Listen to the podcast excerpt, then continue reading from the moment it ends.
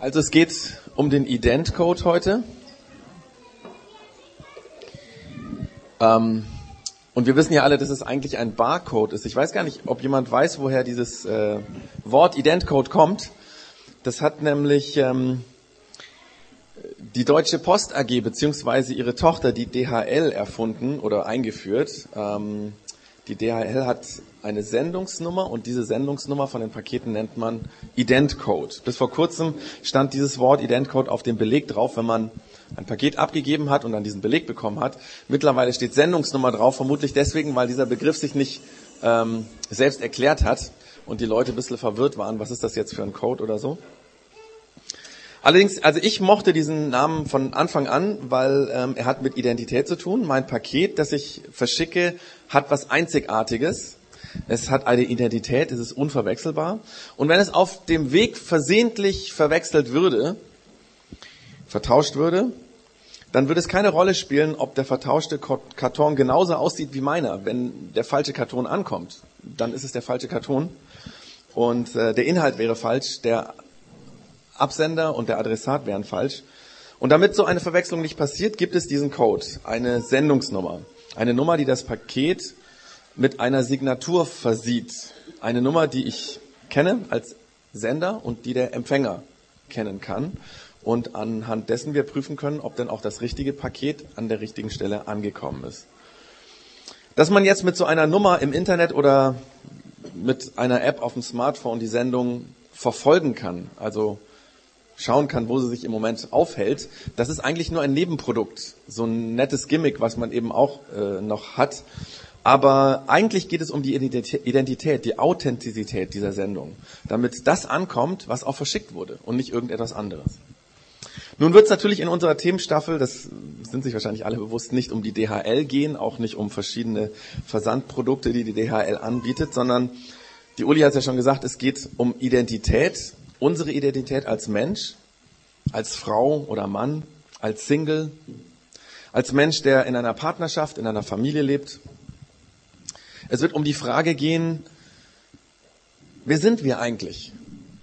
Wer sind wir im Zusammenspiel der Beziehungen, in denen wir leben? Wer sind wir im Spannungsfeld der Geschlechterrollen? Wer sind wir als sexuelle Wesen? Wer sind wir in unseren Augen? Und wer sind wir aus der Sicht Gottes? Unsere Identität hat ganz viel damit zu tun, wie wir dann letztendlich auch leben werden. Also so wie unsere Identität ist, so werden wir auch leben. Denn die Sichtweise, wie ich mich sehe, hat ganz viel mit dem zu tun, wie ich lebe, wie ich rede, wie ich handle, wie ich mich gebe. Und dabei ist eine ganz spannende Frage, ist meine Selbstsicht dieselbe Sicht, die auch die anderen haben von mir? Und passt sie zu dem, wie Gott mich sieht? Oder sehe ich mich ganz anderes, wie andere mich wahrnehmen? Habe ich sozusagen eine falsche Selbstwahrnehmung? Kennen wir ja auch.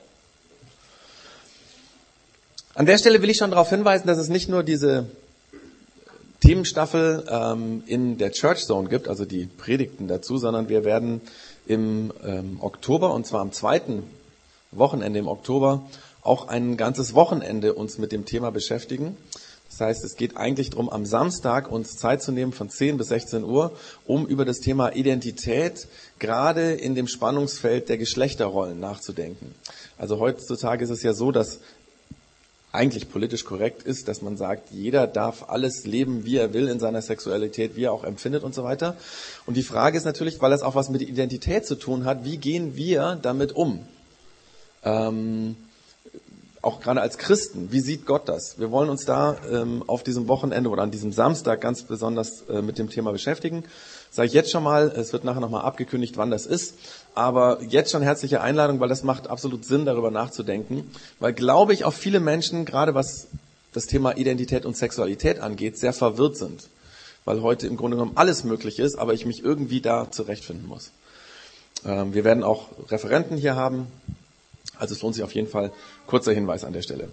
Es geht, wie gesagt, um Identität und wir fangen ganz grundlegend heute an mit der Identität als Mensch. Und da will ich einfach mal mit ein paar Fragen starten. Die erste steht schon hier. Grundlegende Fragen. Wer bist du? Oder die Frage, wo kommst du her? Also nicht heute Morgen hier, ja, sondern wo kommst du her? Wozu bist du da? Und überhaupt, wohin gehst du eigentlich? Das sind so ganz grundsätzliche Fragen, die nicht so leicht zu beantworten sind. Unsere Antworten haben ganz entscheidend damit zu tun, wo wir aufgewachsen sind. Zum Beispiel, wenn Kinder adoptiert werden, tun sie sich in ihrem Leben, diese Menschen, ganz, ganz schwer mit solchen Fragen. Oder auch Menschen mit Migrationshintergrund, also vor allem Kinder, die in einem anderen kulturellen Kontext aufwachsen wie die Kultur ihrer Eltern. Auch diese Menschen tun sich schwer mit solchen Fragen. Man nennt diese Menschen übrigens Third Culture Kids, sogenannte TCKs.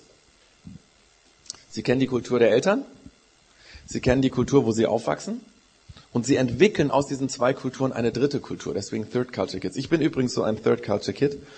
Wer es nicht weiß, kann mich nachher fragen, warum. Ähm, und für uns TCKs sind diese Fragen extrem schwierig. Ich, wir können die nochmal kurz einblenden, weil wenn ich diese Fragen anschaue, reißen die immer so ein bisschen Wunden auf in mir, die da sind. Es gibt viele Vorteile, TCK zu sagen, aber bei der Frage, wo kommst du her, wo gehst du hin, da wird es schwierig. Unsere Antwort auf diese Fragen hat also auch mit der Gesellschaft, mit der Kultur zu tun, in der wir leben. Bei uns in Deutschland sind diese äh, Antworten auf diese Fragen ganz, ganz stark mit dem Begriff Zufall verbunden. Wenn wir ganz weit zurückgehen bis an die Wurzeln und uns fragen, wo wir denn herkommen, dann schwingt bei diesen Gedanken immer dieses Wort Zufall in unserer Gesellschaft mit. Wir leben nämlich in einer Gesellschaft, in dem die meisten Menschen glauben, dass ganz am Anfang bei der Entstehung der Welt der Zufall da war. Oder in der Sekunde, in der wir, jeder von uns entstanden ist, war Zufall im Spiel. Also der Urknall. Zufall. Oder auch das Zusammenschmelzen von dem einen Spermium und der einen Eizelle neben den 100 Millionen anderen Spermien, die es ja auch hätten sein können, durch die wir entstanden sind. Es hätte ja auch jemand anders dabei rauskommen können. Der Zufall ist für die meisten Menschen entscheidend dafür, wie die Welt und wie das Leben entstanden ist. Aber das Dumme dabei ist, dass der Zufall nicht erklärt, wo wir herkommen. Weil, ähm, wer hat denn den Zufall geschickt? Damit das Leben daraus kommt. Oder auch bei jedem persönlich von uns. Wenn es nur der Zufall war, dass ich aus dem einen Spermium und dem, der einen Eizelle entstanden bin, steht da niemand dahinter? Hat niemand beeinflusst, dass ich dabei rausgekommen bin? Zufall ist unfassbar. Unpersönlich, leblos, kalt.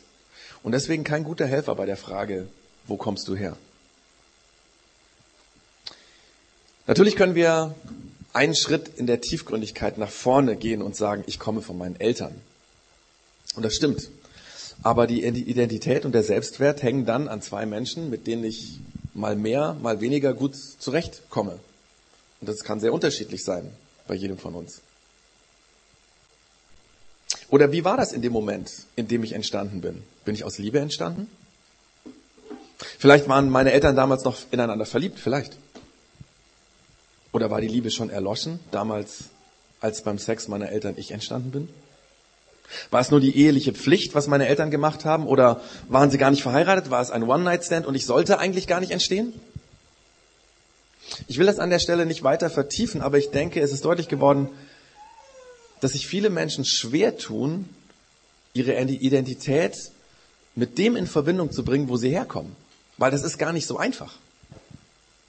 Und das ist, glaube ich, auch der Grund, warum die meisten Menschen, zumindest in unserer Gesellschaft, und dazu gehören auch wir, also warum viele von uns ihre Identität von Dingen wie Macht, Besitz oder Engagement abhängig machen. Oft definieren wir uns regelrecht über das, was wir tun wo wir uns einbringen, wo wir mitmachen. Andere von uns definieren sich stark über das, was sie besitzen. Und ich bin an der Stelle mal ganz ehrlich. Ich habe mir schon mal Gedanken darüber gemacht und nachgedacht, ob ich auch mit einem LG oder Huawei oder sonstigem Smartphone glücklich wäre, wenn mein iPhone mal die Biege macht und nicht mehr funktioniert, ja? Und dabei geht es nicht so sehr um die Technik, die dahinter steht, sondern, ja, Oder wieder andere definieren sich von ihrer Position. Die Macht, die sie über andere haben, der Titel, die Vorgesetztenrolle, die Firma, die sie leiten oder sonst irgendwas, die Selbstständigkeit. Und das Ganze funktioniert in unserer Welt, denke ich, ganz gut. Wir wissen das. Solange ich die richtigen Dinge besitze, die richtigen Aufgabe tue, eine bestimmte Rolle, Position habe, mit der ich zufrieden bin, dann ist das okay. Aber die Frage ist ja, was ist, wenn ich all das irgendwann mal loslassen muss? Ich meine, das banale Beispiel von dem iPhone zeigt schon, worum es hier geht. Ja, das spricht Bände. Was ist, wenn mir eine Krankheit die Möglichkeit nimmt, mich einzubringen und ich kann nichts mehr tun? Oder wenn der Betrieb, der Konzern, wo ich arbeite, umstrukturiert, Konkurs geht, was weiß ich was, und meine Position nicht mehr gefragt ist. Was bringt mir mein Master, mein Doktortitel, wenn man mich nicht mehr braucht? Wer bin ich dann? Wer bist du dann? Wir schauen uns an der Stelle ein Video an von einer Frau, die, wo es noch ein bisschen an einer anderen Stelle war, wo genau dieses System ihrer Identität zusammengebrochen ist, um uns da so ein bisschen auch ähm, reinzufühlen und vielleicht entdeckt sich der eine oder andere auch an dem einen oder anderen Stelle wieder. Christine, Christine Petridge heißt diese Frau, ähm, die tatsächlich eine gute Fußballspielerin ist oder war und die auch mit ihrer Identität gekämpft hat. Natürlich auch sieht man auch einfach von, ihrem, von ihrer Herkunft her als Mädchen, das adoptiert wurde. Übrigens ist es ja interessant, dass wir uns Menschen in so vielen Bereichen des Lebens weiterentwickelt haben in den letzten Hunderten und Tausenden von Jahren. Aber an dem Punkt, wo es um Identität geht, da haben wir noch genau dieselbe Stelle, wo wir kämpfen wie die Menschen vor 2000 Jahren oder länger davor. Also zum Beispiel zu der Zeit, als das Neue Testament geschrieben wurde. Eigentlich finde ich das tragisch, weil dass wir jetzt trotz einer tausend, jahrtausendlange Menschen, Menschheitsgeschichte immer noch nicht weiter sind an der Stelle. Aber wir Menschen sind so gestrickt, dass wenn es um Identität geht, dass wir uns die an Dinge festmachen, die auf den ersten Blick irgendwie gut aussehen und auch, auch fix aussehen, die uns aber ganz, ganz schnell wie Sand zwischen den Fingern zerrinnen können. Was ist die Lösung? Ich glaube, die Lösung fängt dort an, wo wir entdecken, wo wir herkommen. Auch wenn es viele Menschen heute, Menschen heute nicht glauben, wir sind kein Zufallsprodukt. Weder die Entstehung der Welt war Zufall, noch die Entstehung von uns war Zufall. Da war am Anfang Gott. Und Gott wollte, dass diese Welt und das ganze Universum, in dem die Welt existiert, entsteht. Gott wollte diese Welt. Unsere Welt. Und Gott wollte, dass es Menschen gibt. Er hat sich uns Menschen ausgedacht. Und er hat uns nach seinem Vorbild gemacht. Wir Menschen sind quasi Abbilder von Gott. Am Anfang der Bibel wird das mal in einem kurzen, knappen Satz ausgedrückt, den wir uns mal anschauen. Da heißt es, so schuf Gott den Menschen als sein Ebenbild. Als Mann und Frau schuf er sie. Also Gott wollte, dass der Mensch göttliche Züge hat, dass er ein Gegenüber von Gott wird, dass der Mensch beziehungsfähig ist, fähig Beziehungen zu leben, die Beziehung zu Gott, die Beziehung zu anderen Menschen. Und Gott wollte uns Menschen als Frauen und als Männer. Die Spezie Mensch gibt es nur im Doppelpack, nur als Frau und Mann in diesen Ausführungen. Und nur in diesem Doppelpack ist der Mensch auch Mensch. Sonst wäre er irgendetwas Unvollendetes. Weil ähm, unsere Menschheitsgeschichte wäre nicht allzu lang gewesen, wenn es nur einen Mann gegeben hätte. Dann wäre sie mit dem Lebensalter dieses Menschen vorbei gewesen. Und nur eine Frau wäre auch nichts gewesen. Das wollte Gott nicht. Er wollte den Menschen als Mann und Frau schaffen. Und als Mann und Frau sind wir Abbilder Gottes. Das ist ein ganz eigenes Thema. Um das Thema wird es auch in, äh, wird es dann in zwei Wochen nochmal gehen, wenn es um Gender, das Thema Gender geht, aber auch auf dem Identitätsweekend. Da werden wir das nochmal vertiefen. Gott wollte uns Menschen haben. Das ist das, wo es heute darum geht. Er wollte dich, er wollte mich. Er wollte, dass genau diese Samenzelle mit der einen Eizelle im Bauch deiner Mama verschmilzt, damit du bist. Er wollte dich. Er wollte dich so, wie du bist. So, wie du dich im Lauf deines Lebens kennengelernt hast.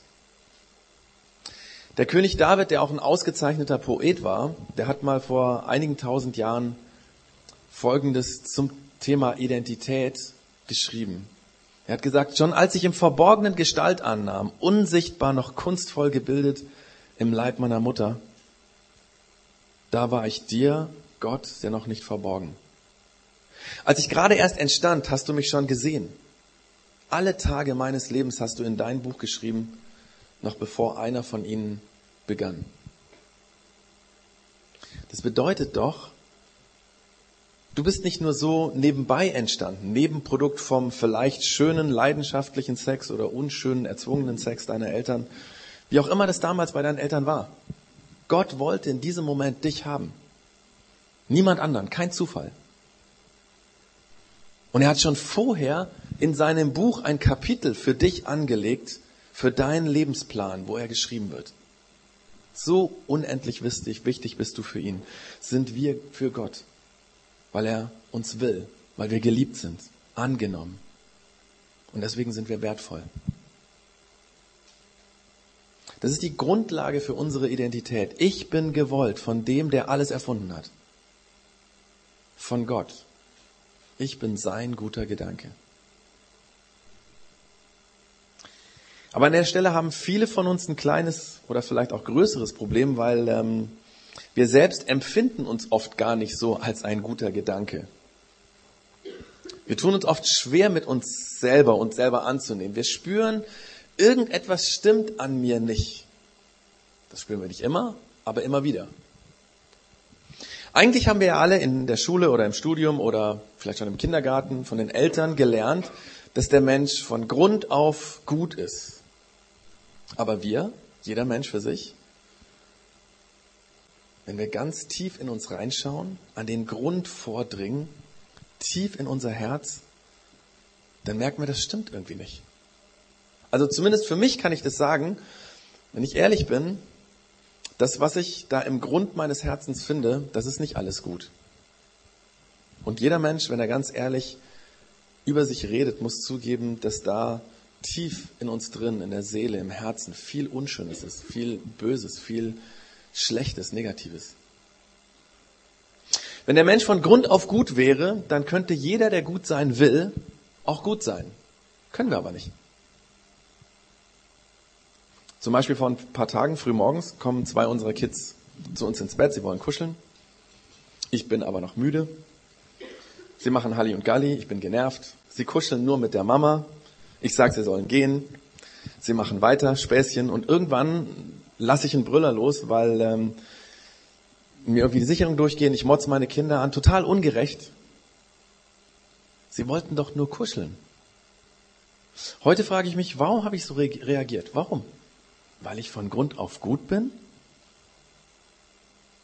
Wir Menschen sind nicht von Grund auf gut. Wenn das so wäre, dann gäbe es nicht so viel Streit und Hass und Neid und Zank und Spaltung und Scheidung und Verletzungen und vieles andere, da wo Menschen zusammen sind.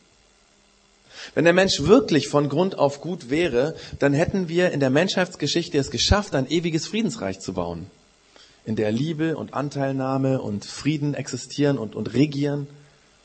Aber wir haben heute 2014 den Eindruck, dass die Welt mehr brennt als je zuvor. Die Fratze des Bösen, könnte man sagen, ist unübersehbar.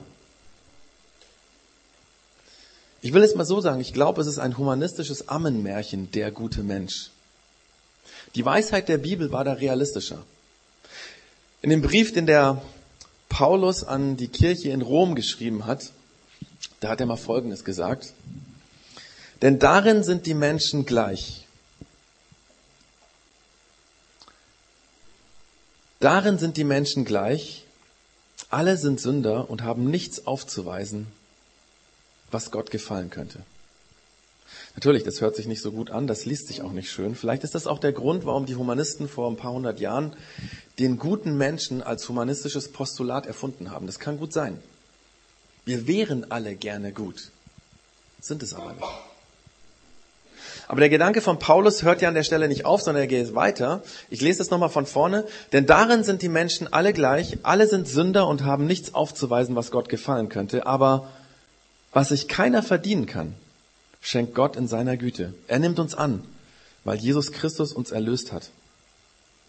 Um unsere Schuld zu sühnen, hat Gott seinen Sohn am Kreuz für uns verbluten lassen. Das erkennen wir im Glauben und darin zeigt sich, wie Gott Gerechtigkeit, Gottes Gerechtigkeit aussieht. Also Gott nimmt uns an, so wie wir sind. Ich meine, er hat uns ja auch gewollt. Aber die Annahme, diese Liebe hört nicht auf, weil wir jetzt was Böses tun oder denken. Oft glauben ja Menschen, dass Gott einen nur dann lieben kann, wenn man gut ist. Eigentlich ist das die grundsätzliche Idee von Religion. Die Menschen tun etwas Gutes, um Gott zu beeindrucken und ihm gnädig zu stimmen. Das ist so das Grundsetting eigentlich von Religion. Die meisten Religionen sind sehr klar in der Sache, dass sie sagen, Menschen sind irgendwie böse. Da gibt es ein Problem mit dem Bösen. Und deswegen glauben sie, dass wenn Gott zornig ist, dass man ihn dann eben gnädig stimmen muss, indem man viel Gutes tut. In manchen Religionen fängt Gott sogar an, Menschen zu hassen, weil sie nicht das tun, was er will. Und deswegen versucht man in Religionen Gott gnädig zu stimmen. Man muss Gutes tun, damit Gott das Böse vergibt und vergisst. Und das ist ein großer Unterschied zum christlichen Glauben, weil beim Glauben an Jesus ist das anders. Gott liebt uns so, wie wir sind. Er nimmt uns nicht etwa deswegen an, weil wir Gutes getan hätten. Er liebt uns auch nicht besonders, wenn wir viel Gutes tun, sondern er liebt uns einfach, weil wir sind. Weil er uns da haben wollte. Er liebt uns, weil wir Menschen sind, egal ob gut oder böse. Manchmal habe ich fast den Eindruck, als wenn Gott uns gerade deswegen liebt, weil wir Fehler haben. Jesus hat mal Gott so beschrieben, dass er gesagt hat, so sehr hat Gott die Welt geliebt, dass er seinen eingeborenen oder einzig geborenen Sohn gab, damit alle, die an ihn glauben, nicht verloren werden, sondern das ewige Leben haben. Das ist ein sehr bekannter Vers, aber der zeigt das Grundding vom Glauben an Jesus. So sehr hat Gott uns geliebt. Und der Paulus hat es nochmal anders ausgedrückt, also er hat ja mehrere Briefe geschrieben, diesmal in seinem Brief an die Kirche in Korinth. Da hat er geschrieben, alles was ich bin, bin ich allein durch Gottes vergebende Gnade. Alles was ich bin, bin ich allein durch die vergebene Gnade. Übrigens, dieser Brief von dem Paulus und auch das, was Jesus gesagt hat, wurde in Griechisch aufgeschrieben. Das Alte Testament ist im Hebräisch geschrieben und im Hebräischen ist das Wort Liebe und Gnade dasselbe Wort. Das heißt, Gott kann uns Menschen gar nicht lieben, ohne gnädig zu sein. Deswegen würde es auch gar keinen Sinn machen, wenn Gott Menschen nur lieben würde, wenn sie Gutes tun, weil in der Liebe ist schon die Gnade drin, die Barmherzigkeit, die Fehler zu vergeben. Wenn ich das jetzt versuche, auf heute runterzubrechen, heißt das, glaube ich, nein, nicht glaube ich, das heißt, Gott liebt dich, so wie du bist, mit deinen Fehlern, mit deinem Versagen, mit deiner Lieblosigkeit, mit der aufbrausenden Art, mit deiner Feigheit, mit deinem Egoismus, mit deinen bösen Gedanken, mit den bösen Taten, mit allem, was du bist. Das ist unsere Identität. Gott liebt uns, geliebt, egal wie wir, wer wir sind. Gott liebt dich tatsächlich. Er liebt dich unbändig. Er liebt uns alle. Aber weil er uns so unbändig liebt, weil er unendlich gnädig zu uns ist, deswegen will er auch, dass wir uns zum Guten verändern. Er will uns nicht mit dem bösen Herzen so lassen, wie wir sind. Als ich das vorbereitet habe, ist mir der Song eingefallen, den wir hier immer wieder mal singen. Dein Herz verblutet. Ähm, da habe ich vor ein paar Jahren äh, dieses, Setz, äh, dieses Lied aus dem Englischen übersetzt. Und im Englischen heißt eine Zeile, You gave your beauty, das meint also Jesus, You gave your beauty in exchange for my ugliness. How wonderful. Das habe ich dann übersetzt. Und deine Schönheit gibst du für mein hässliches Herz. Wie wundervoll. Und tatsächlich, unser Herz ist oft hässlich. Aber Jesus investiert seine Schönheit, um uns schön zu machen, um uns dieses hässliche Herz zu nehmen, um uns zum Guten zu verändern. Ich meine, allein, dass ich im Nachhinein über meine falsche Reaktion morgens im Bett meinen Kindern gegenüber nachgedacht habe, das ist Jesus, der mein Herz versuchen will zu verändern. Der Paulus, noch einmal der Paulus, hat es auch in einem anderen Brief, diesmal der Brief an die Kirche in Ephesus, so ausgedrückt, er hat gesagt, Gott hat etwas aus uns gemacht. Wir sind sein Werk durch Jesus Christus neu geschaffen, um Gutes zu tun. Damit erfüllen wir nur, was Gott schon im Voraus für uns vorbereitet hat. Quasi, Gott hat sich gedacht, wie wir sein sollen. Wir haben das vorher gehabt mit dem Buch, mit dem Kapitel, was er schreibt, was er geschrieben hat. Und dahin will er uns jetzt verändern. Gott macht uns neu durch Jesus. Wenn wir Jesus vertrauen und an ihn glauben, dann macht Gott uns neu, damit wir Gutes tun, damit wir lernen, Gutes zu tun. Er will uns so machen, wie er uns von Anfang an gedacht hat, wie er uns haben wollte. Und ich glaube, das ist ein lebenslanger Prozess. Das böse Herz lernt immer mehr dem Guten Raum zu geben. Immer mehr dem Guten das Steuer zu übergeben. Eigentlich ist der Glaube an Jesus ganz ähnlich wie das Laufen lernen. Einfach mal noch ein Beispiel am Ende der Predigt. Laufen lernst du dadurch, dass du immer wieder hinfällst. Und dass du immer wieder aufstehst. So wie fallen und aufstehen und neu probieren zum Laufen lernen dazu gehören, genauso ist das beim Glauben auch.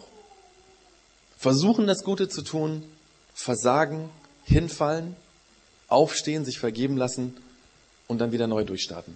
Das heißt Glauben, Leben.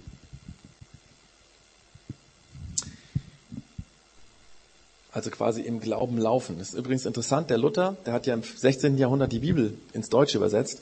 Und er hat ganz oft das Wort wandeln gebraucht. Also im Glauben wandeln. Im Glauben den Lebensweg wandeln. Oder den Lebensweg, wir würden heute sagen, im Glauben gehen, laufen. Und dabei fällt man immer wieder hin und dabei steht man wieder auf.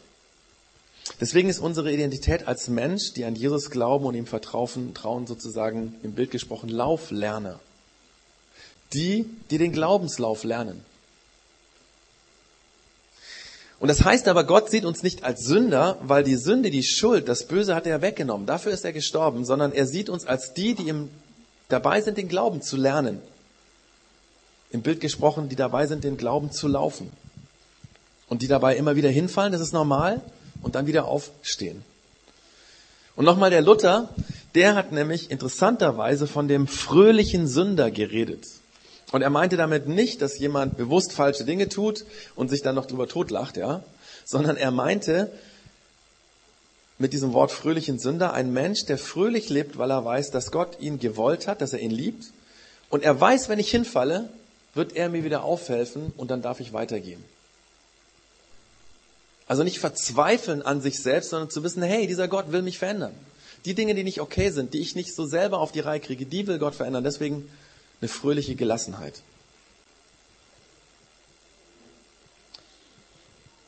Zusammengefasst, unsere Identität ist von Gott geliebt. Das ist mal Grundlage. Weil er erstens gewollt hat, dass wir sind, dass du bist. Er will, dass du bist, ja? Und zweitens, weil er trotz Fehler und trotz bösen Dingen in unserem Leben, trotz bösem Herz uns liebt. Er liebt uns.